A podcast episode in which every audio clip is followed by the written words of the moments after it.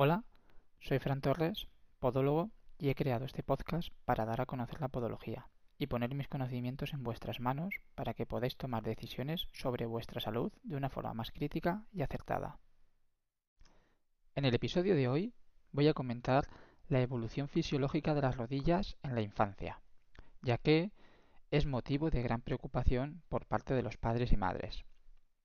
Las extremidades inferiores adquieren diferentes patrones angulares y rotacionales durante el desarrollo infantil y no suponen ningún problema siempre y cuando estos patrones estén controlados.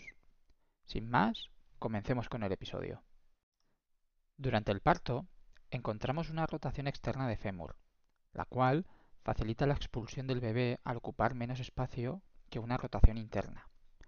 Esta rotación externa nos genera unas rodillas en paréntesis, es decir, separadas entre sí, o, como los podólogos conocemos, como genu varo. Esta posición de genu varo la mantendremos desde el nacimiento hasta los dos o tres años aproximadamente, y es totalmente fisiológica. Es normal siempre y cuando la angulación en varo no sobrepase los 15 grados y la separación entre los tobillos no exceda de los 6 centímetros. Hay un mito o una creencia popular que dice que este tipo de separación de rodillas es a causa del pañal, y no llega a ser del todo cierto, sino que forma parte del desarrollo musculoesquelético infantil. Después de esta etapa, a partir de los 2-3 años de edad hasta los 9 años aproximadamente, las rodillas comienzan su evolución hacia el genu valgo, es decir, que pasan de estar separadas entre sí para adquirir una posición en X o rodillas pegadas entre sí.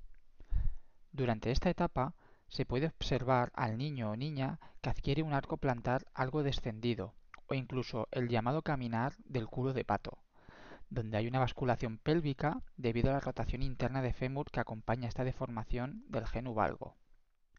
En principio, estos signos no son preocupantes siempre y cuando se mantengan en los rangos correctos, los cuales son unos 15 grados de genu valgo y una separación entre tobillos como máximo de 7,5 centímetros.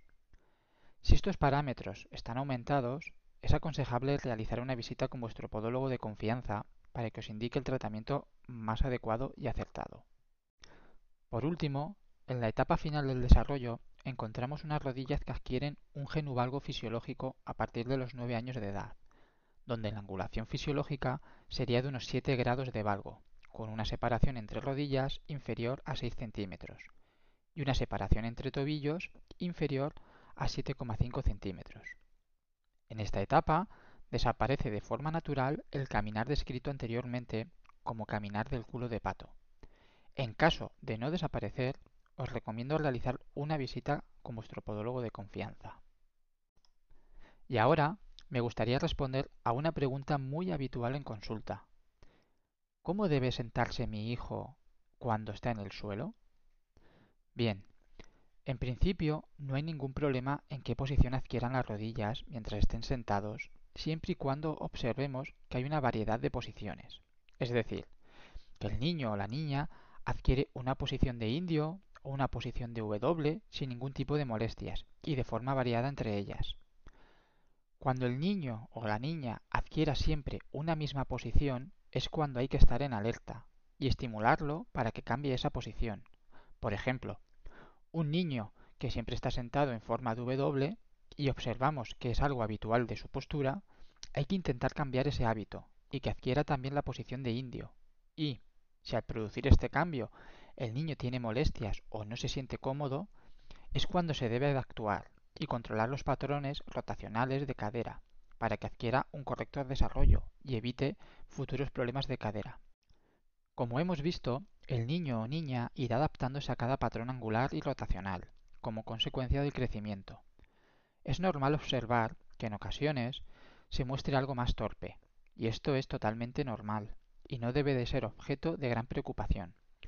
Pero también es cierto que existen diferentes situaciones que deben ser valoradas, como pueden ser caídas que pasan de ser espontáneas a muy frecuentes, se observa una separación entre rodillas superior a 6 centímetros, mientras que los tobillos están juntos.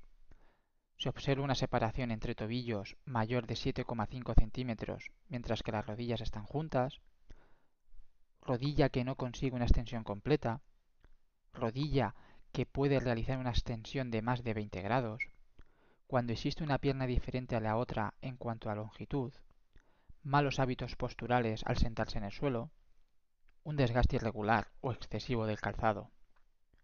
Si observamos alguna situación de las anteriores, es aconsejable realizar una visita a vuestro podólogo de confianza para que valore la etapa de desarrollo en la que se encuentra el niño y os pueda proporcionar el mejor tratamiento posible. Y con estos consejos llegamos al final de este episodio. Sin más, nos vemos la semana que viene en el siguiente episodio de Podología para Todos. Un saludo y gracias por escucharme.